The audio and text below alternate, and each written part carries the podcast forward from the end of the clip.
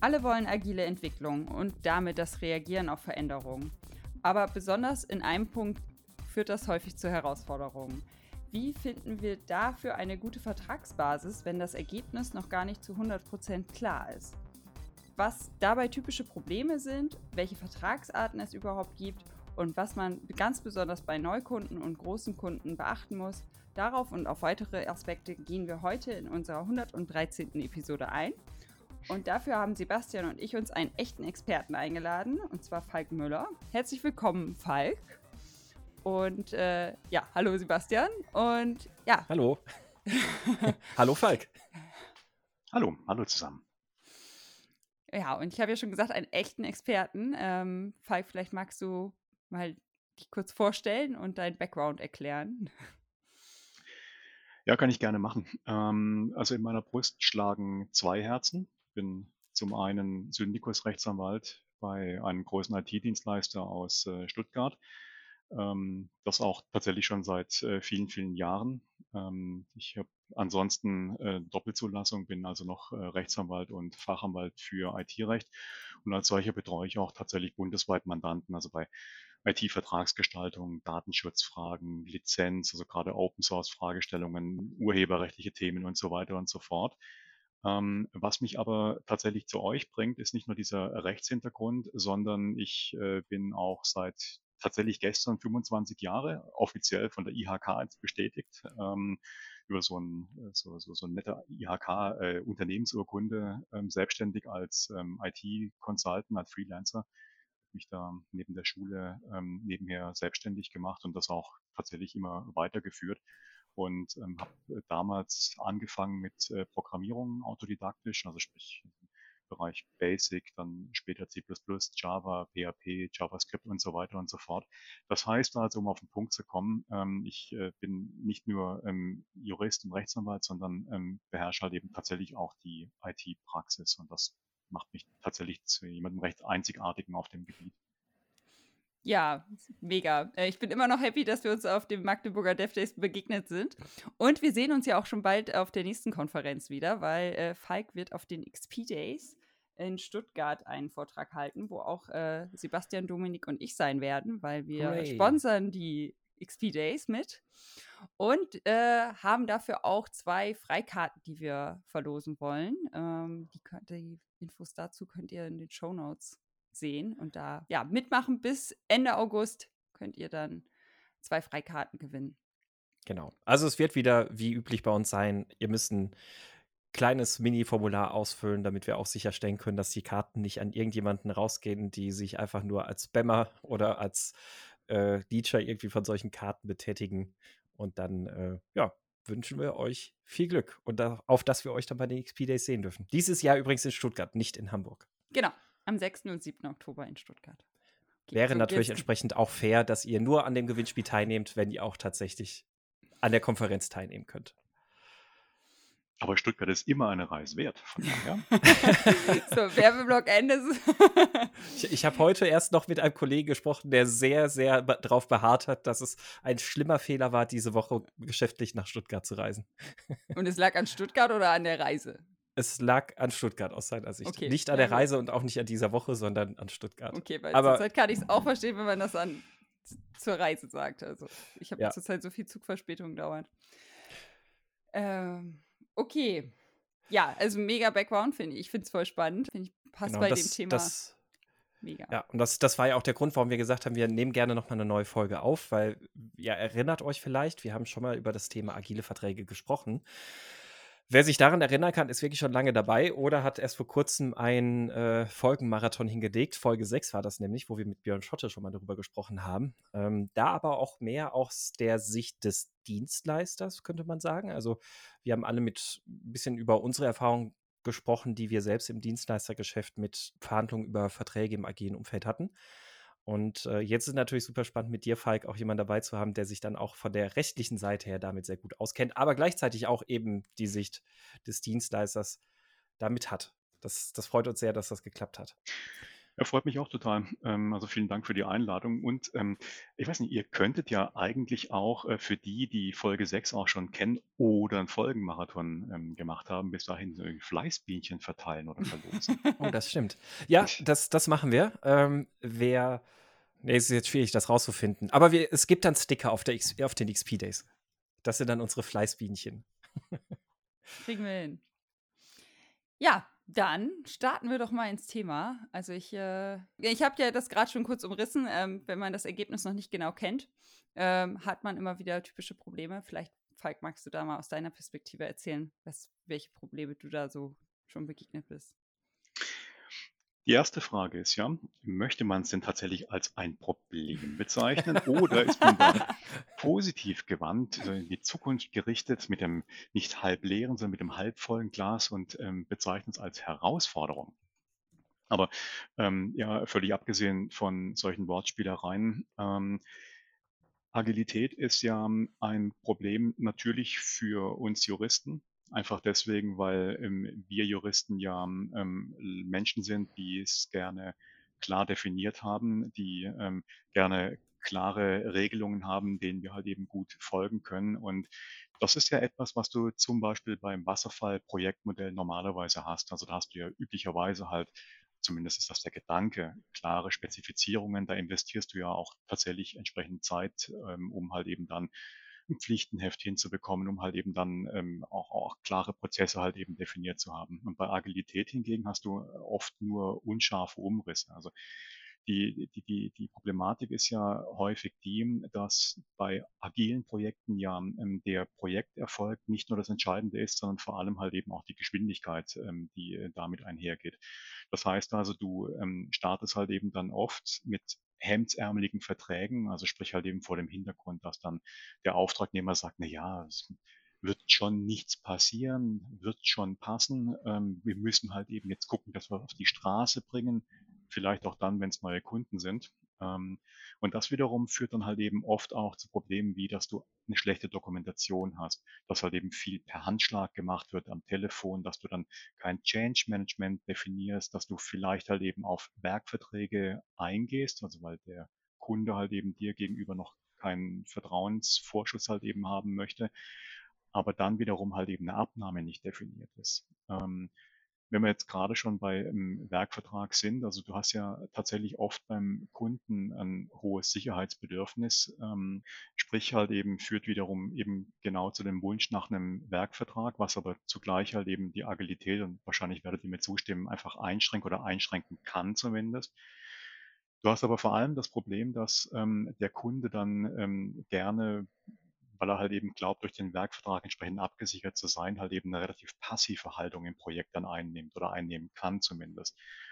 Problem ist aber wiederum, und ich meine, das wisst ihr sicherlich am besten, auch unsere Zuhörer am besten, wenn du Projekterfolg im agilen Projekt haben möchtest, dann setzt das aber voraus, dass der Kunde sich halt eben auch tatsächlich aktiv einbringt.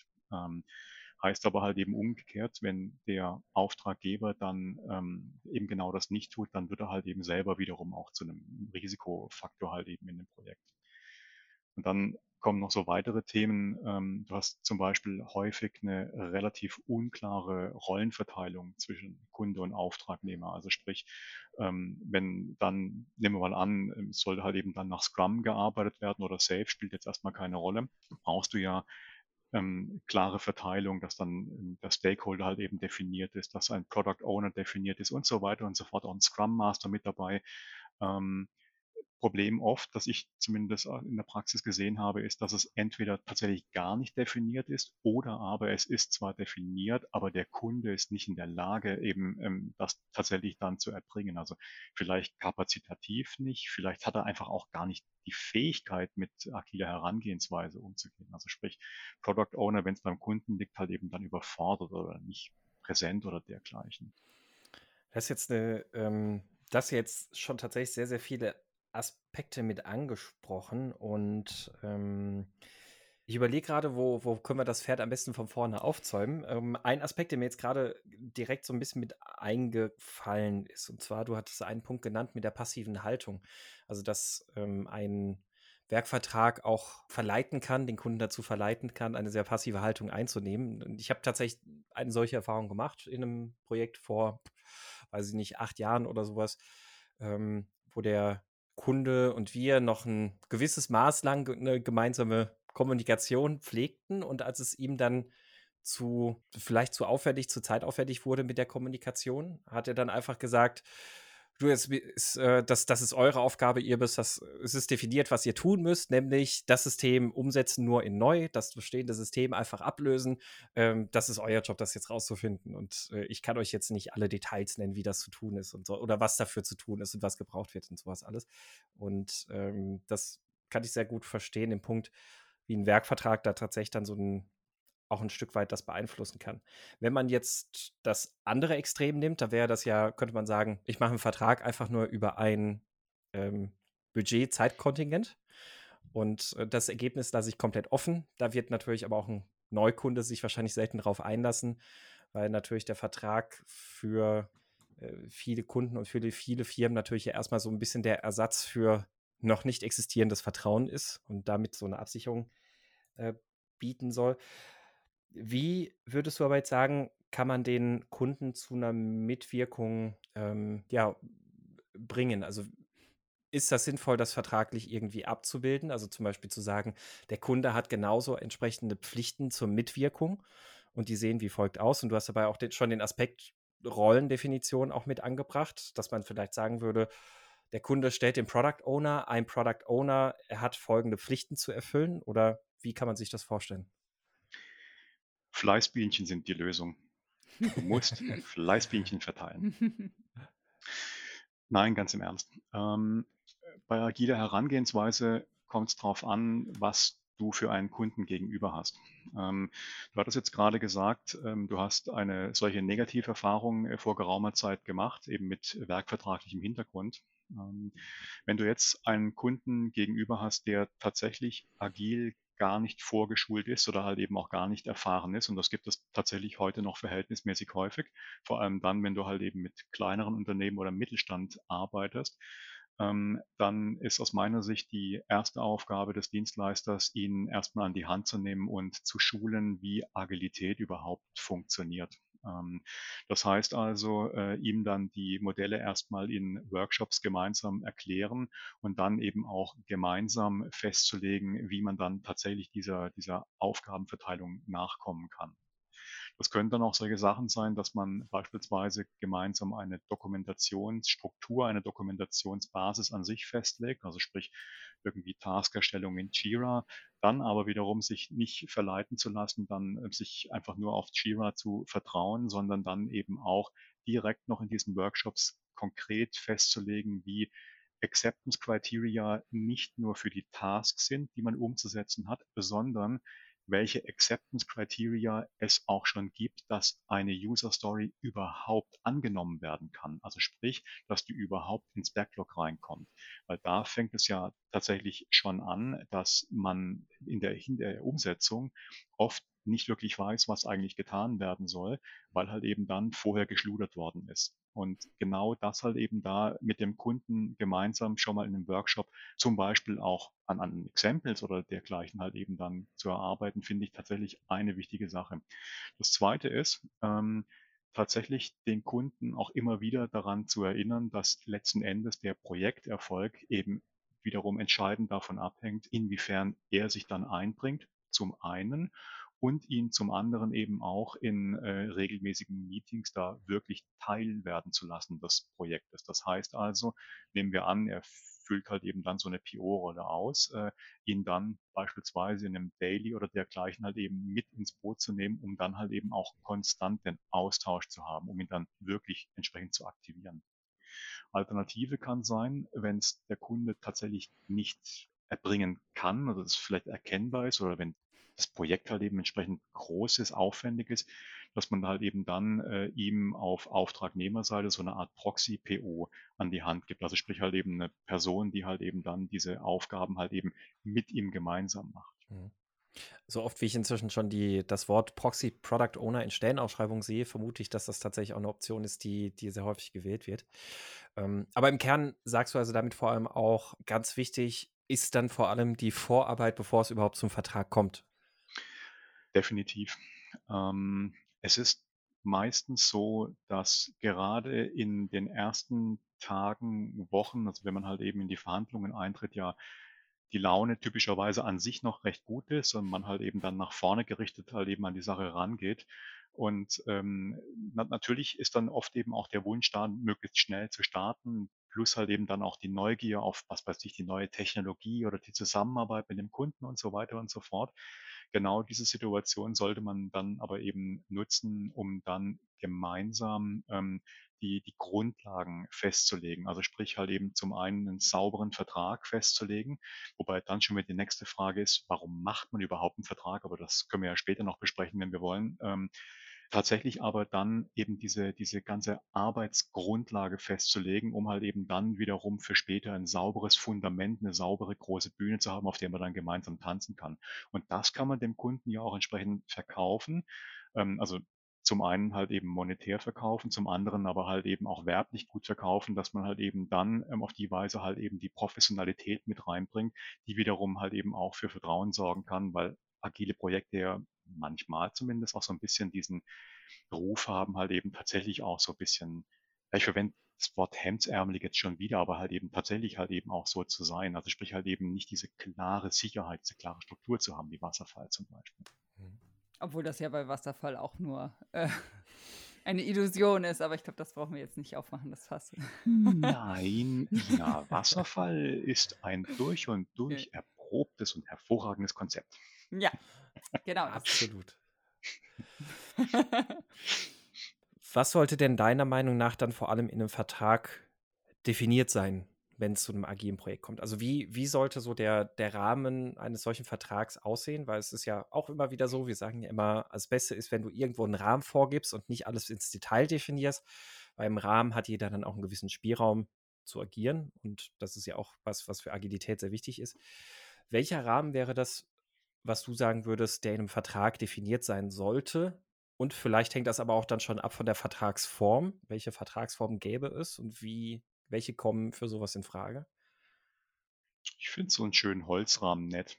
Oder manchmal sind auch so Lederrahmen oder sowas ganz schön.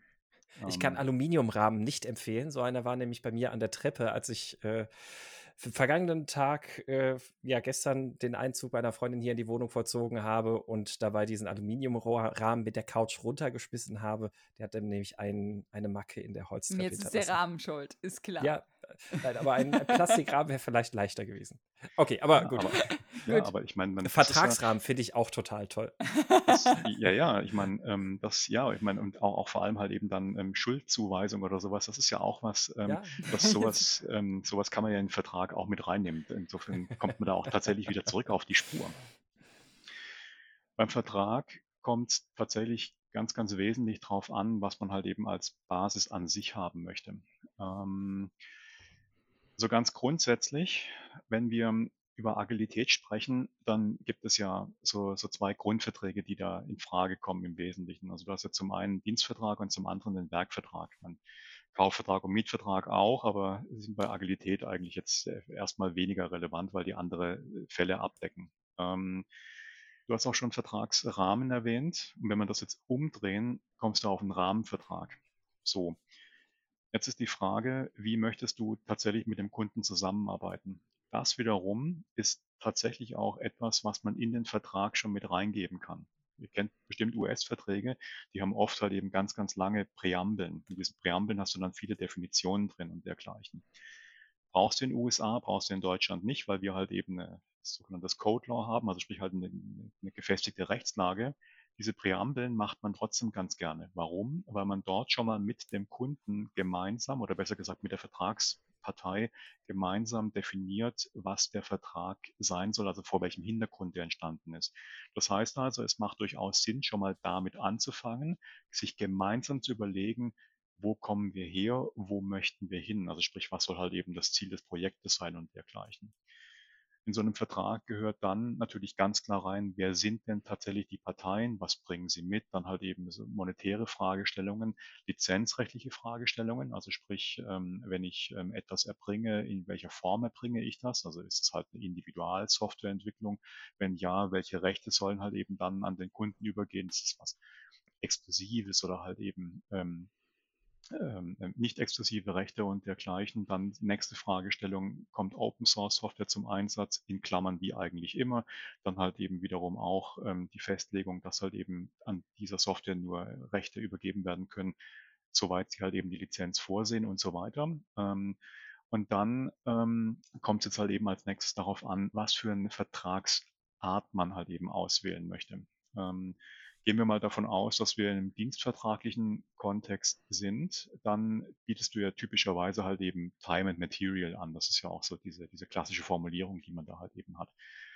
Bei Time and Material ist es insofern recht einfach oder recht geschickt, weil du bei einem Dienstvertrag, also nach Paragraph 611 fortfolgende BGB, du ähm, verhältnismäßig wenig Pflichten auf deiner Seite hast. Also du als Auftragnehmer bist ja tatsächlich nur verpflichtet, dass du halt eben deine Leistung als solche erbringst.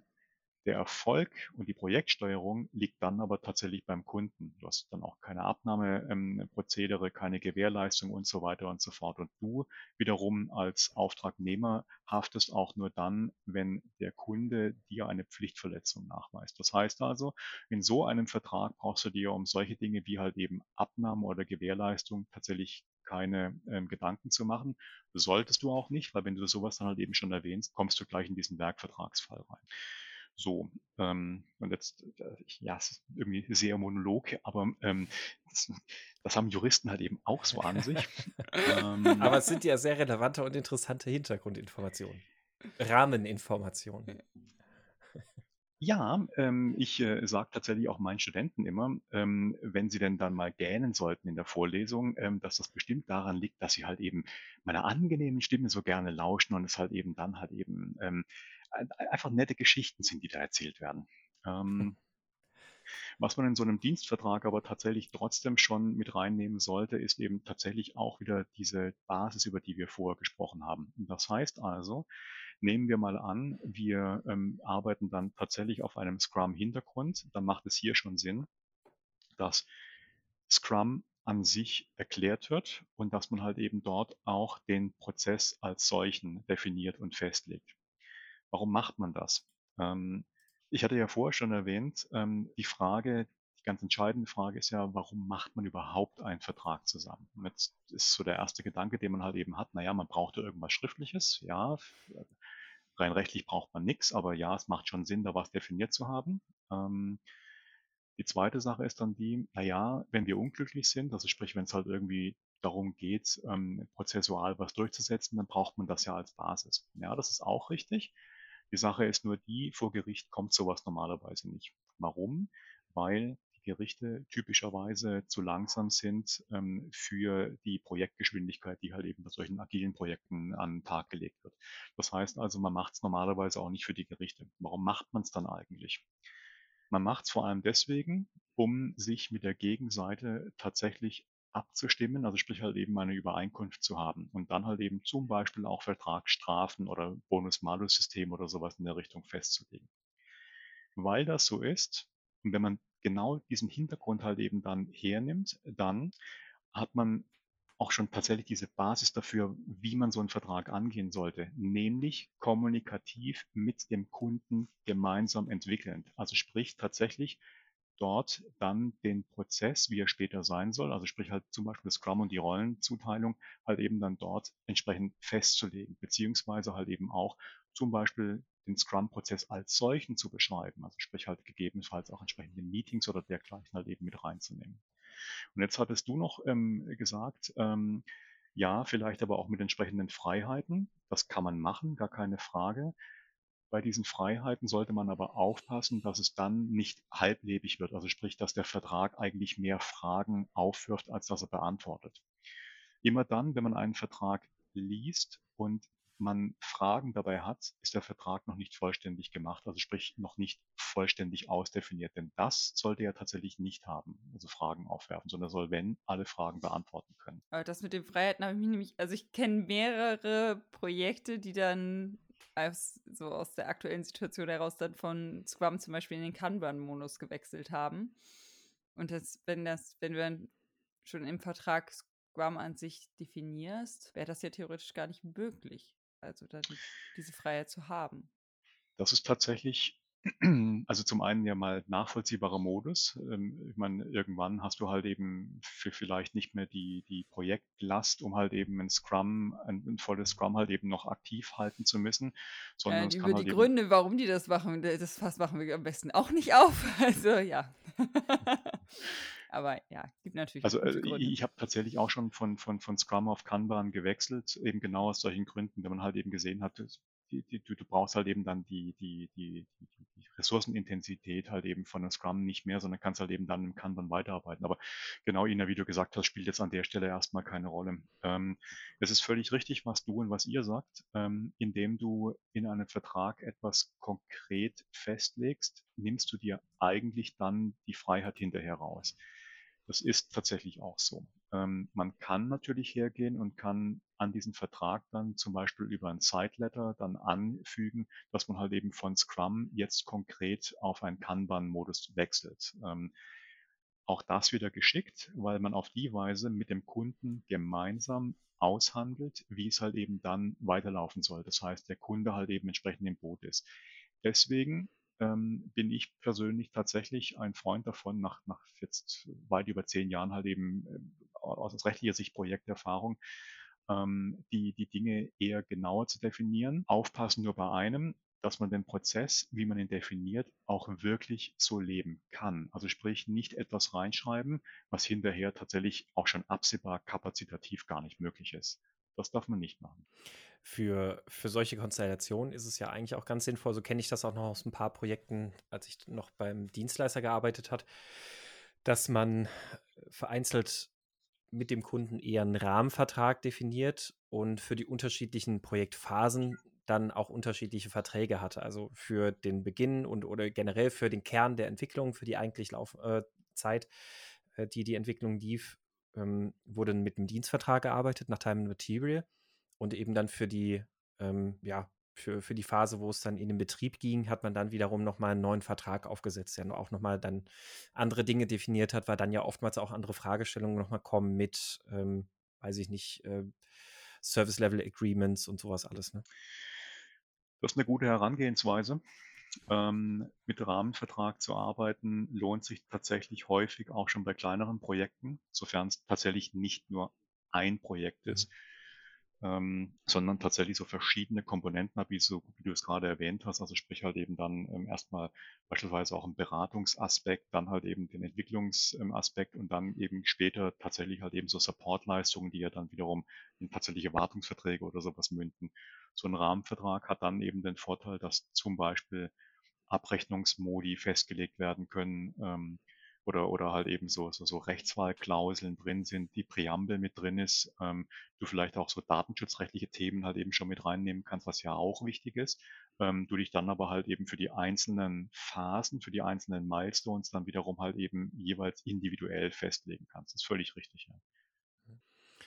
Jetzt hast du, wenn wir mal noch beim Dienstvertrag bleiben, ähm, vorhin auch den Begriff Bonus-Malus-System mit ins Spiel gebracht. Und ich habe da auch selber mal eine, nur in einem Projekt, glaube ich, hatten wir das mal irgendwo mal definiert. Und da war das dann eben auch so, ich weiß gar nicht mehr, was das Erfolgskriterium für den Bonus war. Das war, glaube ich, tatsächlich, wenn man zu einem früheren Zeitpunkt ein Produkt fertigstellt, wo der Kunde sagt, das genügt dem mir definierten Anspruch und ich bin mit dem zufrieden.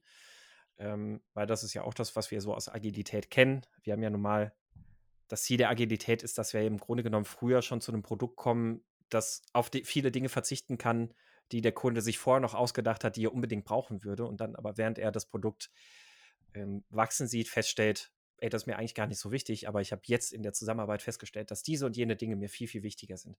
Was sind so Aspekte, die du, also ist, ist das, also erstmal ist das läuf oder gängig in, in solchen ähm, agilen Konstellationen, dass da ein Bonus-Malus-System im Dienstvertrag festgelegt ist? Und wenn ja, nach welchen Kriterien oder auf was gemünzt? Ja, hm, geläufig. Ähm, also sagen wir es mal so. Ähm, ich, ich, persönlich kenne ja weiß Gott nicht alle Verträge, ähm, die es da so gibt. Ähm, ich persönlich finde das Modell an sich ganz charmant. Ähm, der Gedanke ist ja eigentlich, dass äh, du als Kunde, ähm, wenn du im Time and Material arbeitest, ja eine äh, enorme Unsicherheit mit drin hast. Also zumindest halt eben dann, wenn du die, die Agilität halt eben als solche noch nicht kennst. Einfach deswegen, weil du halt eben in der Theorie zumindest gegen ein unbegrenztes Budget laufen kannst. Wenn du aber dann ein solches Bonus-Malus-System mit einbaust, dann kannst du halt eben auf die Weise das für beide Seiten tatsächlich attraktiv gestalten. Ähm, du hast zum einen halt eben diese Vorteile aus Time and Material, bedeutet halt eben du als Auftragnehmer bekommst deine Arbeit im Regelfall halt eben auch vergütet tatsächlich. Das heißt also, wenn du dann beispielsweise irgendwie dich verschätzt haben solltest oder dergleichen, dann ist das für dich erstmal so kein größeres Problem.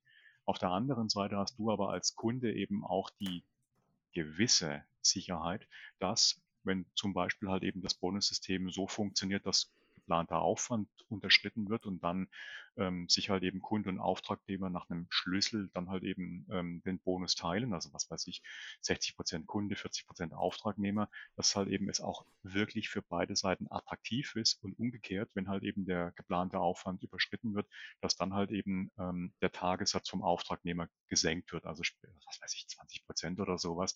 Sprich also halt eben es für den Auftragnehmer tatsächlich halt eben auch wiederum wirklich schmerzlich ist, sowas zu tun. Insofern so, so, so ein Target Price Modell finde ich tatsächlich, ich sage ja recht charmant eigentlich, weil es halt eben diese, also vor allem halt eben dann, wenn du einen Kunden gegenüber hast, der eigentlich auf einen Werkvertrag beharrt, ähm, oder halt eben zumindest ein Budget festlegen möchte, was bei Agilität halt, finde ich, nach wie vor immer so ein bisschen eine Bremse ausmachen kann. Mhm.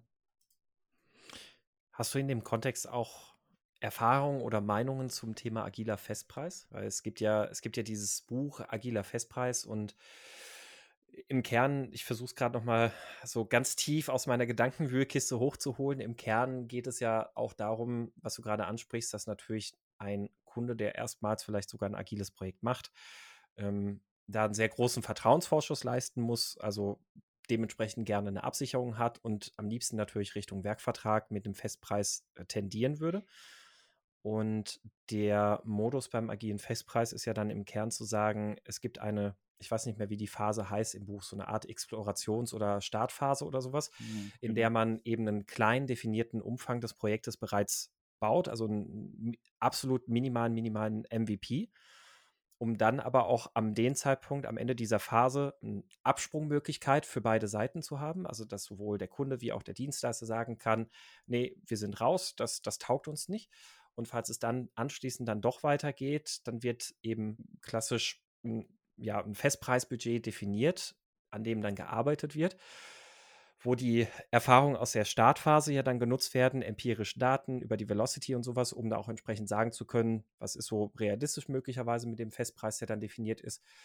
Und der Festpreis genauso wie, also mit dem Festpreis dann dementsprechend auch der Zeithorizont, wobei der nicht, der kann ja auch nochmal variiert werden, aber der Festpreis eben definiert ist und während der Umsetzung der Kunde dann eben auch die Möglichkeit Exchange for Free hat. Das heißt, sagen kann, ich schmeiße jetzt Sachen raus, ich schmeiße jetzt wieder Sachen rein und wir können auch regelmäßig mit der Velocity herleiten, ob das, wie, wie wir aktuell so im Budget stehen. Also man hat ja sehr, sehr schnelle Projektsteuerungsmöglichkeiten, finde ich auch in meinem agilen Projekt, in dem man ein bisschen Wert auf empirische Daten legt ich glaube, das war so ungefähr noch die Zusammenfassung vom agilen Festpreis. Korrigiere mich gerne, falls, falls ich da jetzt noch irgendwas falsch in Erinnerung habe. Ähm, wie sind da so deine Erfahrungen? Oder also hast du dazu Erfahrungen oder Meinung?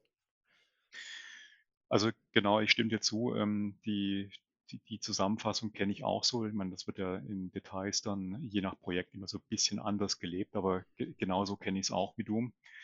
Agiler Festpreis ist so eine Thematik, die so ein bisschen im Trend ist auf der einen Seite, auf der anderen Seite aber auch äh, umstritten. Nicht nur ein bisschen, sondern tatsächlich halt eben umstritten. Äh, nicht nur bei Juristen, sondern halt eben tatsächlich auf allen Seiten. Ich persönlich finde auch das wiederum ein charmantes Modell. Ähm, nehmen wir mal an, ein äh, Bonus-Malus-System wäre nicht möglich und, und Time Material dann sowieso nicht, kann ich mir tatsächlich agiler Festpreis als ein Modell recht gut vorstellen. Und zwar deswegen, weil es aus meiner Sicht tatsächlich kaum Nachteile hat. Da werden, glaube ich, mir viele nicht zustimmen, aber ich erkläre, warum es aus meiner Sicht so ist. Ähm, ja, ich habe damit Erfahrung und ich persönlich bin auch wenn ich rechtlich so beraten habe, ähm, immer gut auf, auf mit diesem Modus gefahren. Ähm, also es ist genauso, wie du gesagt hast. Ähm, du gehst ja zunächst mal her und ähm, nehmen wir mal an, du hast einen Neukunden, hast halt eben tatsächlich noch, noch kein wirkliches Vertrauensverhältnis, also und vielleicht halt eben auch nur einen geringen Vertrauensvorschuss. Ähm, auf der anderen Seite hast du als Auftraggeber dann aber schon mal eine absolute Budgetsicherheit. Ähm, du als Auftragnehmer hast die Möglichkeit, so wie du halt eben auch gesagt hast, entweder ähm, gemeinsam mit dem Kunden dann, was weiß ich, so, so ähm, objektive Bemessungskriterien zu definieren, wie halt eben du dann beispielsweise ähm, Sizes von, von, von Aufgabenpaketen, von irgendwelchen Epics oder dergleichen ähm, bestimmst. Ähm, oder kannst halt eben dann tatsächlich so, so einen Prototypen halt eben schon mal äh, implementieren, der halt eben genau sowas ausprobiert. Und da bist du ja exakt in diesem prototypischen, in diesem agilen halt eben herangehen und äh, kannst halt eben da mit dem Kunden auch gemeinsam schon mal halt über etwas drüber schauen, was du dann wiederum auch vielleicht schon als eine Basis für ähm, spätere Aufgabenbeschreibung oder dergleichen verwenden kannst. Also quasi so eine Art Click-Dummy Plus. Das Schöne ähm, an dem agilen Festpreis ist, dass wie du halt eben auch gesagt hast, du Anforderungen tatsächlich inhaltlich recht flexibel ändern kannst. Ähm, Nehmen wir mal an, ähm, du hast tatsächlich dann, also kommst halt eben drauf, dass eine Rolltreppe, die du halt eben umsetzen lassen möchtest, ursprünglich eine Blumenvase halt eben auf äh, jeder Stufe halt eben haben sollte und du stellst dann irgendwann fest, eine Blumenvase auf Rolltreppenstufen ist nicht so cool. Eigentlich macht es doch mehr Sinn, wenn da, was weiß ich, irgendwie ein, ein Lutscher oder sowas drauf ist. Wenn dann aber halt eben tatsächlich der Aufwand vergleichbar ist, hast du ja dann die Möglichkeit tatsächlich flexibel darauf zu reagieren. Oder nehmen wir mal an, du musst halt eben irgendwie zwei, äh, also hast halt eben dann, was weiß ich, so ein Size L-Paket und nimmst halt stattdessen dann zwei Size S-Pakete mit rein. Auch da bist du ja tatsächlich recht gut flexibel. Auf der anderen Seite ähm, hast du als Auftragnehmer wieder auch den Vorteil, dass du bezüglich des Gesamtumsatzes tatsächlich Sicherheit hast, anders als bei Time Material zum Beispiel. Das heißt also, es ist für beide Seiten tatsächlich erstmal ein, ein Konstrukt, mit dem man ganz gut arbeiten kann. Das Problem dabei, also sprich halt eben der, der tatsächliche Nachteil ist, dass es zum einen bei diesen objektiven Kriterien, also sprich halt eben so, so Sizes zu bemessen, man eine Abstimmung, ein Einvernehmen braucht. Das muss man halt eben erstmal herstellen. Auf der anderen Seite wiederum braucht es auch beim Auftragnehmer ein Einvernehmen des Wechsels von solchen Paketen. Also sprich, wenn du ursprünglich mal geschätzt hast, ja, ist ein Size L, aber in einer späteren Projektphase ist es nicht mehr Size L, sondern XL, weil dadurch sich beispielsweise so, so grundsätzliche Dinge am Fundament oder sowas ändern, dann kann sowas halt eben das Vertrauen dann wieder so ein bisschen erschüttern. Ich habe aber festgestellt, dass je länger du zusammenarbeitest, normalerweise halt eben auch gerade durch persönliche Meetings und sowas und, und durch halt eben Abliefern von, von, von, von, von Milestones das Vertrauensverhältnis sich stärkt und insofern halt eben dann auch solche Kommunikation meistens ganz gut abläuft. Also insofern, ich persönlich mag dieses agile Festpreismodell tatsächlich ganz gerne und ähm, würde da dazu auch tatsächlich raten, wenn man nicht Time Material oder halt eben so Bonus-Malus-System oder so machen kann. Wäre der agile Festpreis in dem Sinne rechtlich so eine Art Werkvertrag in, im deutschsprachigen Raum? Oder wie, wie wäre das rechtliche Konstrukt dafür? Also gibt es eine Bemessung von am Ende muss irgendwas da sein, außer das Budget ist aufgebraucht? ähm, kann, muss nicht. Mhm. Ähm, also die, die, die, der, der Vertrag an sich hängt erstmal nicht vom Berechnungsmodell ab. Ähm, mhm. entscheidend bei einem Werkvertrag ist, dass der Projekterfolg dann beim Auftragnehmer liegt. Ähm, also sprich, dass er dafür verantwortlich ist, dass das Projekt, also sprich halt eben das, was spezifiziert worden ist, auch tatsächlich so rauskommt, wie es der Kunde sich gewünscht hat.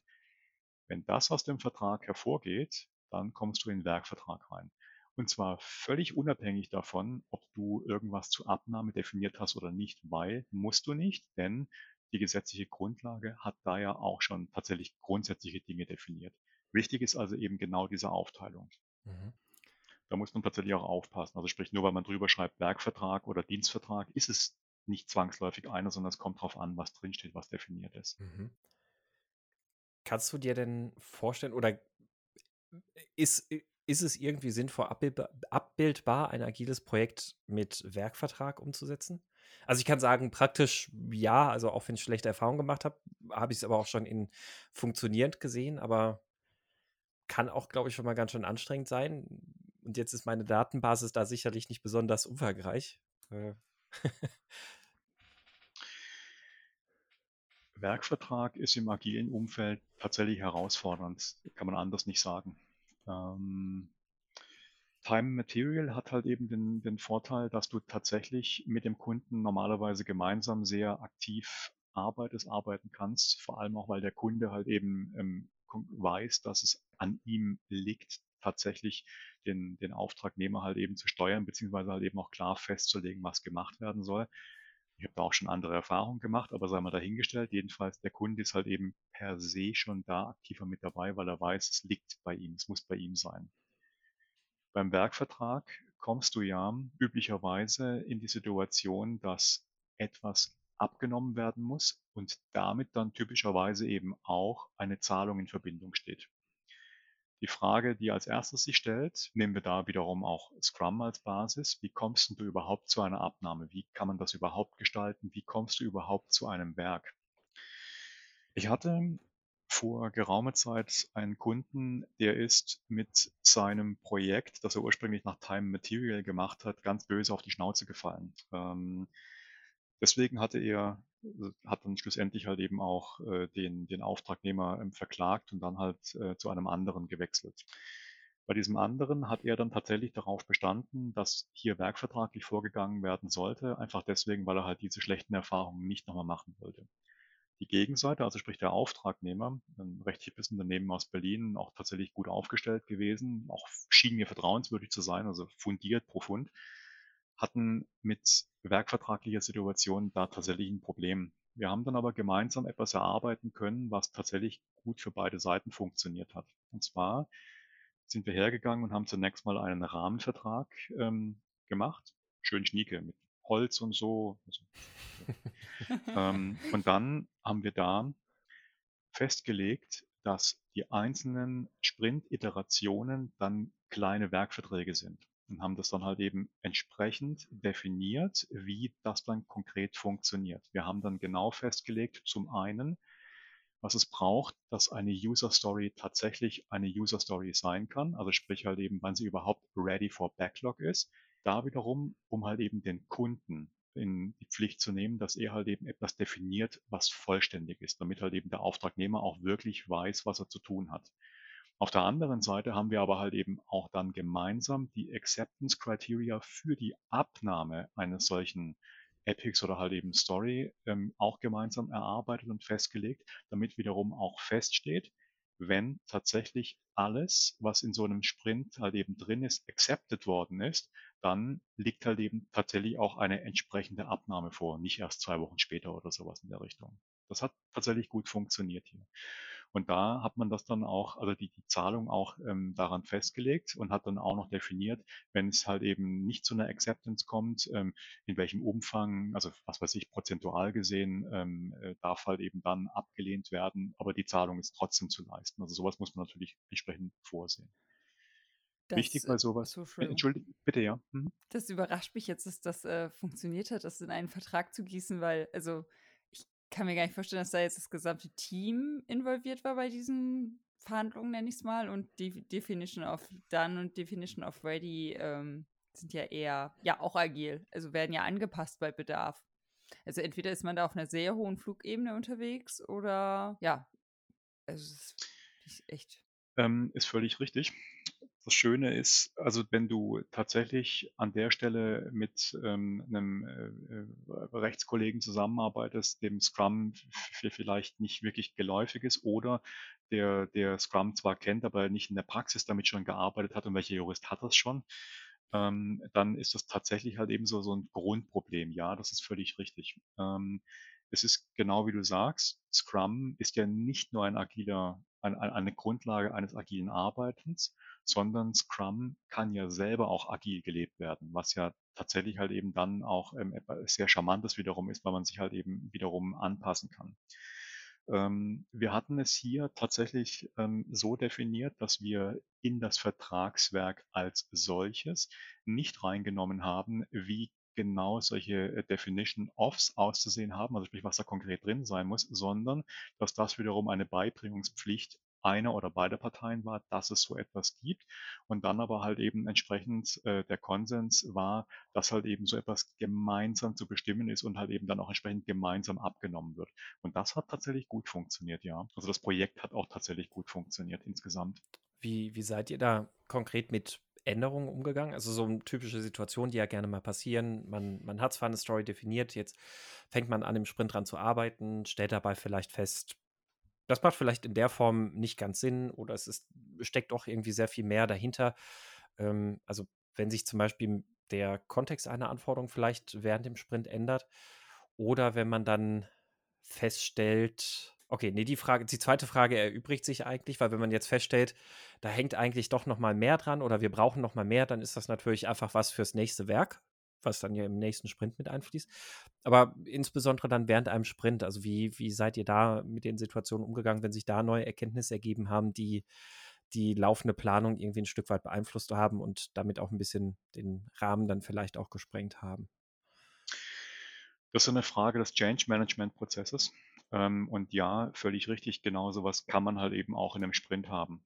Ähm, die erste Frage ist natürlich, wie lang macht man so einen Sprint überhaupt? Ähm, aber ähm, das, das haben wir tatsächlich auch vertraglich nicht festgelegt in dem Fall, sondern eben auch ähm, dynamisch laufen lassen, einfach um auch zu sehen, wie sich das dann im Projekt eingroovt. Man, ähm, manche sind ja halt eben große Fans davon, das eher kürzer zu halten. Ähm, andere lieben dann eher längere Sprints und sowas. Und das ist halt eben die Frage, wie gut man halt eben da auch kapazitativ halt eben mit klarkommt. Also auch was, was sich durch etwaige Reisen und dergleichen, um sich dann halt eben treffen zu können.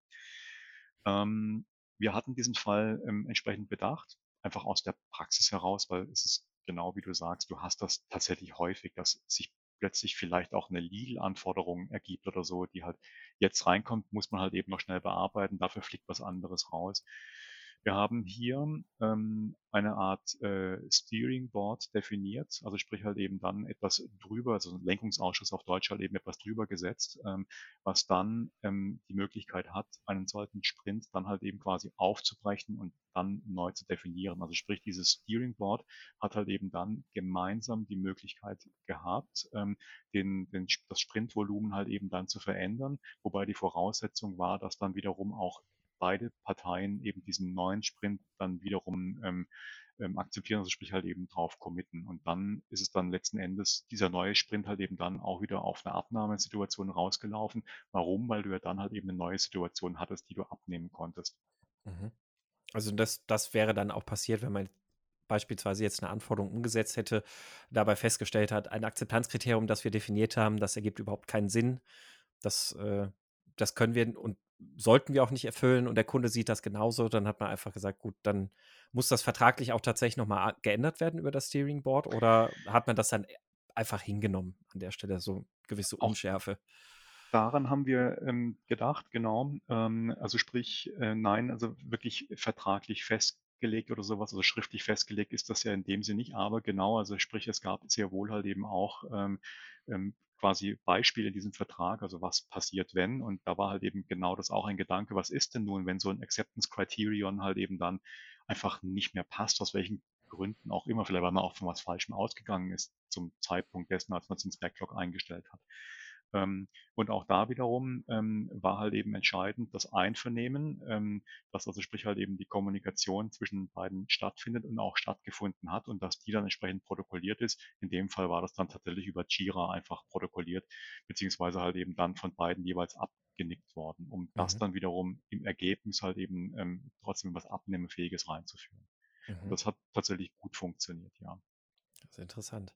Und ganz praktisch gefragt, das bedeutet dann, es wurde alle zwei Wochen ein neuer Vertrag durch den Einkauf geschleust, oder? Mm -mm. Nein, tatsächlich nicht. Ähm, Das war tatsächlich so, so der Ursprungsgedanke, den wir hatten. Ähm, also sprich, ähm, zu überlegen, dass man Rahmenvertrag hat und dann halt eben äh, jeweils nochmal für, für jeden Sprint einen neuen schließt. Das ist aber tatsächlich nicht praktikabel. Ähm, in, in, dem Fall war es kein besonders großes Unternehmen, also der Kunde, sprich, da, da hätte man es schon machen können, aber es macht ja eigentlich keinen Sinn. Nein, wir ähm, haben es so gemacht, wir hatten erstmal den Rahmen an sich und dann haben wir ähm, phasenweise diese, diese quasi auch wieder so eine Art Rahmen festgelegt. Also sprich, haben halt eben für diese werkvertragliche Implementierungsphase halt eben so ein, so ein Grundvertrag entwickelt und dort halt eben definiert, wie die Herangehensweise ist. Und dann ist tatsächlich auch dort festgelegt worden, dass dann mit ähm, dem äh, Sprint äh, Planning ähm, und halt eben dann dem Commit drauf, ähm, es halt eben dann zu einer neuen Phase, also sprich halt eben zu einem neuen Sub-Werkvertrag kommt. Das ist halt eben dann damit quasi ganz automatisch passiert. Und dieser Prozess ist da auch entsprechend klar definiert gewesen. Das heißt also, ja, rechtlich, also sprich faktisch, hast du einen neuen Vertrag gehabt, hast aber dann nicht nochmal irgendwie ähm, Papiere unterschreiben müssen. Das ist ein sehr, sehr spannendes Konstrukt tatsächlich. Das klingt wahrscheinlich auch recht kompliziert, ähm, ist es aber tatsächlich gar nicht gewesen. Ähm, wenn du mal diese Fälle durchdenkst, und das hat man hier tatsächlich auch getan, also ich habe da rechtlich beraten zum einen und aber auch technisch halt eben quasi ähm, so, so, eine Art äh, Overview ähm, ähm, mitgemacht. Ähm, wenn du mit dem Kunden, wir hatten uns da äh, einen Tag lang äh, beim Kunden getroffen und haben dann halt eben zum einen das Projektziel als solches festgelegt, uns auch kennengelernt und sowas, was an sich halt eben auch ein tolles Event war. Und zum anderen dann halt eben dort auch ähm, tatsächlich mal an diese Fälle halt eben gedacht, was kann denn passieren, was ist denn in der Vergangenheit passiert und haben auf die Weise auch schon quasi so Vertrauen ausgetauscht, haben halt eben auf beiden Seiten transparent gezeigt und haben halt eben dann den Vertrag gemeinsam entwickeln können. Und das finde ich halt eben tatsächlich auch dieses, diese, diese Optimum-Situation. Bei einem Konzern hast du die normalerweise nicht, weil du halt eben vom Konzern dann irgendwelche Einkaufsbedingungen vorgegeben hast. Aber im Mittelstand oder so ähm, kannst du halt eben tatsächlich häufig zumindest bei solchen Meetings mal in diese Richtung arbeiten. beim Konzern vielleicht noch in Richtung Sideletter oder sowas, denke ich auch schon ja. erlebt. Ähm, ja, apropos Konzern, also wenn man dann äh, aus irgendwelchen Gründen doch im Werkvertrag landet, ähm, gibt es da noch irgendwelche Besonderheiten zum Recht, also was man für die Abnahme, also was im besten Falle im Vertrag stehen sollte? Oder ja, hast du da noch ein paar Tipps? Konzern ist da erstmal nicht anders als ein beispielsweise Mittelständler. Ähm, die Regelungen, die rechtlichen sind ja die gleichen. Du hast beim Konzern allerdings mehrere andere Herausforderungen. Also zum einen hast du halt eben normalerweise dann irgendwelche AIBs oder AGB oder was auch immer, die halt eben typischerweise vorgegeben sind. Und die haben regelmäßig auch recht straffe Vorgaben, wie was zu machen ist. Also sprich auch wie entsprechende Abnahmen oder sowas aussehen können, aussehen sollen. Ähm, wenn so ein Konstrukt nicht passt, dann wird man das halt eben auch entsprechend kommunizieren müssen, wobei halt eben typischerweise dann auch halt eben der Konzern ablehnen wird und sagen, entweder du arbeitest mit uns und machst halt eben möglich oder du lässt es halt eben bleiben.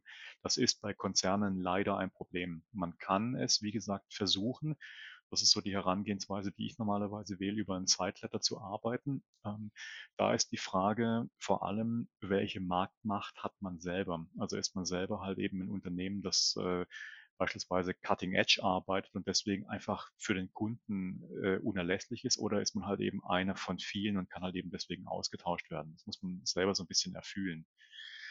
Ähm, ansonsten bei Konzernen ähm, so die ganz grundsätzlichen Probleme. Was man auf jeden Fall ähm, beachten sollte, ist ähm, die ähm, Aufwände zu berücksichtigen, die mit Konzernen an sich normalerweise einhergehen. Also sprich halt eben normalerweise immenses Berichtswesen, normalerweise halt eben ähm, auch relativ lange Abnahmeprozesse und dergleichen. Ähm, vielleicht auch sowas wie Safe oder so berücksichtigen, also sprich nicht Scrum, sondern halt eben diese, diesen Aufsatz darauf, ähm, genug Zeit halt eben dafür einzuplanen, dass halt eben so ein Safe Planning halt eben sehr lang dauern kann, viel vorab sein kann, auch berücksichtigen, dass Agilität in einem Konzern halt eben weit weniger agil ist als Mittelständler oder mit einem kleinen Kunden zum Beispiel. Aber das ist jetzt tatsächlich rechtlich nicht, nicht, nicht, nicht wirklich, sondern das sind eher so, so allgemeine Projekterfahrungen. Gibt es sonst aus deiner Sicht noch was, was man zum Thema Verträge im agilen Umfeld unbedingt gesagt haben muss?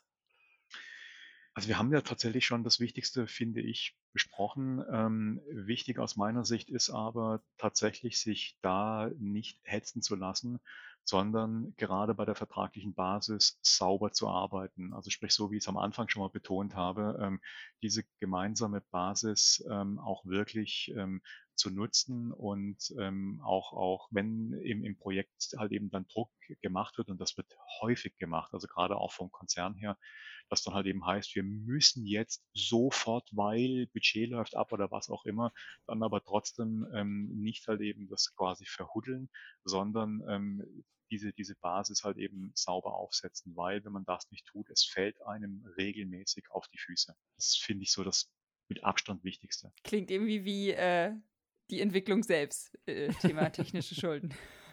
Sowieso, ähm, genau. Und was man dann aufbaut, sind halt eben rechtliche Schulden, die also wenn, wenn, wenn da halt eben bestimmte Prozesse nicht sauber festgelegt sind, wenn nicht sauber dokumentiert ist, wenn nicht Rollen festgelegt sind oder sowas, es fällt einem immer irgendwann auf die Füße. Es ist einfach immer so. Ich glaube, das ist auch das, was du am Anfang gesagt hast, dass am Anfang halt die Stimmung noch gut ist und vorwärts gerichtet ist. Also, dass man den, diesen, diese Phase noch wirklich gut mitnehmen muss. Und äh, ja, wenn es dann erst Probleme gibt, ähm, ja, da, also dann ja, wird es sich einfacher, da sich zu einigen. Dann, ja. Genau, genau. Ja, also ich fand es schon mal jetzt super spannend. Ähm, ich, ich, glaube, ich glaube, wir können dann an der Stelle tatsächlich so langsam den Sack zumachen. Ähm, ich äh, glaube, das gab auf jeden Fall noch mal ein paar schöne neue Einblicke und, und Perspektiven auf das Thema. Ähm, ich bin sehr gespannt, was unsere ZuhörerInnen dann dazu sagen und was sie vielleicht für Fragen oder ähnliches auch dazu haben. Und natürlich auch nochmal der Hinweis, Falk, du bist ja dann auch auf den XP Days in Stuttgart anzutreffen und äh, wirst ja dann auch eine Session zu dem Thema halten. Ähm, nee, ist ein anderes Thema. Ja, anderes hm. Thema? Ach, Entschuldigung, ja. stimmt. Ach. Ich habe das Angebot auf den doch hier Days. Abwechslung. Genau, aber ähm, ich mache zu Open Source eine Session, ja, genau. Ach, richtig. Ja, Entschuldigung. Hatte ich gerade falsch auf dem Schirm. Ähm, aber das auch sicherlich dann sehr spannend. Open Source und rechtliche Aspekte oder insgesamt Open Source? Ähm, Open Source aus rechtlicher Sicht, genau. Ähm, also sprich, was zu beachten ist, um das zum einen rechtssicher einzusetzen und zum anderen, um rechtssicher zu contributen. Ja, das, und ja, äh, das ist ein super spannendes Thema, absolut. Ja, das, das Thema kann ich tatsächlich dann auch sehr, sehr empfehlen, weil ich habe da auch schon in Projekten so viele Diskussionen und so viele Nacharbeiten gehabt, weil man die Frage mit Open Source Software und dem rechtlichen Aspekt erst relativ spät im Projekt beleuchtet hat.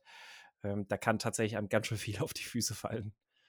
Genau das berücksichtige ich in meinem Vortrag. Also sprich, äh, halt eben eine Stunde ist in dem Fall ähm, da schon mal eine ganz gute Übersicht, ähm, was man halt eben, ähm, ähm worauf man zu achten hat und ähm, wie man halt eben dann auch mit dem Kunden gemeinsam dann ähm, eine Grundlage halt eben dafür findet, von Anfang an halt eben dann Open Source sauber und transparent einzusetzen, damit es zu solchen Problemen nicht kommt. Ja. Cool. Also ein sehr beliebter Vortrag auch. Also war in der Vergangenheit immer ähm, recht gut besucht und das Feedback von den Entwicklern, weil ich ja eben darauf achte, also ich bin, habt ihr auch vielleicht gemerkt so ein bisschen, ich bin kein Paragraphenreiter, sondern versuche das halt eben verständlich zu erklären, Bezug zur IT-Praxis tatsächlich auch herzustellen, ähm, dann auch, ähm, ähm, auch, auch äh, entsprechend halt eben das so anzubieten, dass es halt eben für die Praxis, für den Entwickler, für Projektmanager, was auch immer halt eben nachvollziehbar ist, was da gesprochen wird. Es lohnt sich also an unserem Gewinnspiel teilzunehmen. Äh, nach wie vor. Den Link findet ihr dann in den Show Notes. Äh, und selbst wenn ihr das Ticket nicht gewinnt, lohnt sich auch sonst, die XP Days zu besuchen. Ähm, immer eine sehr schöne Veranstaltung. Wieso verlost ihr eigentlich kein Abendessen mit mir? Möchtest du gerne? Das, das können das wir kannst du ergänzen. jetzt gerne in den, in den Topf ja, werfen. Ja, ein Evening with. ja, ähm, ja, und da du ja uns heute unser Gast bist, gilt ja wie üblich auch an dich die Frage, ob du denn eine Buchempfehlung für unsere ZuhörerInnen hast. Und äh, Falk, hast du etwas, das du empfehlen möchtest? Oh ja, selbstverständlich. ähm, es gibt ähm, eine Buchreihe, die heißt Ektors Reise und äh, da gibt es mehrere Untertitel davon. Und ähm, ich, ich, ich persönlich mag tatsächlich alle Teile davon, aber ähm, einer der schönsten ist Hectors Reise oder die Suche nach dem Glück. Ähm, ist geschrieben von äh, François Lelord und ähm, es geht da um einen ähm, Psychologen, ich mag mal überlegt, Psychiater oder Psychologe, Psychologe ist es, ähm, der ähm, in, in seiner Praxis mit äh, eben ganz vielen Menschen und deren halt eben nicht Glück äh, beschäftigt befasst ist und der macht sich dann tatsächlich auf äh, die Reise und versucht halt eben genau das, eben, eben das Glück zu finden. Und das Schöne bei diesen Lelord-Büchern ist, dass es dann immer wieder zu solchen ähm, Bonmots quasi kommt, ähm, wo es dann heißt, Glück ist und dann kommt halt eben danach, die kann man sich auch im Internet runterladen und da wird dann halt eben danach äh, so, so ein kleiner, ich sag ja Bonmot, so ein schöner Satz halt eben ausgemacht, äh, was weiß ich zum Beispiel, ähm, äh, morgen spät aufzustehen, also mir fällt jetzt gerade keiner ein, aber das ist tatsächlich sehr schöne, ähm, leichte Lektüre, ähm, die ein bisschen zum Nachdenken anregt, aber halt eben trotzdem schön nett zu lesen. Es gibt es übrigens auch als äh, sehr schöne Hörbücher. Cool. Also mit zwei kleinen Kindern finde ich morgen spät aufzustehen äh, wirklich sehr großes Glück. du hast keinen Spätaufsteher so wie ich. mein kleiner Kann ich alles äh, haben im Leben. Ja, Die Chancen schwinden bei zwei. Auf der anderen Seite geht er deswegen auch spät ins Bett, der Kerl. ja, äh, vielen Dank für die Buchempfehlung. Klingt tatsächlich schön. Und ich glaube sogar auch von einem Freund schon mal davon gehört zu haben. Ähm, werden wir natürlich auch in den Show Notes verlinken. Vielen herzlichen Dank, dass es geklappt hat, Falk. Hat mich sehr gefreut, hat uns sehr gefreut. Und ähm, natürlich könnt ihr auch gerne Kommentare und Fragen zu dem Thema hinterlassen oder eure Erfahrungen mit irgendwelchen Vertragskonstrukten im agilen Kontext. Ähm, der beste Ort dafür ist wahrscheinlich unser Slack-Kanal, meinscrumskaputt.de slash Slack. Da ist auch immer sehr viel los. Da wird viel und eifrig diskutiert und nachgefragt. Ähm, und natürlich gilt aber auch ansonsten, ihr findet uns auch bei Twitter. Und wenn ihr Themenvorschläge habt oder Fragen, euch ein bestimmtes Thema wünscht, könnt ihr uns natürlich auch eine E-Mail schreiben an thema.meinscrumskaputt.de. Und ja, damit würde ich sagen, vielen herzlichen Dank, Falk. Vielen herzlichen Dank, Ina. Wir wünschen euch einen schönen Tag, Abend, Morgen, Nacht, was auch immer. Tschüss. Und denkt an das Gewinnspiel. Ja, danke, dass ich da sein durfte. Danke fürs Zuhören und äh, ja, gerne wieder. Das freut uns. Gerne. Gerne. Tschüss. Tschüss. Tschüss.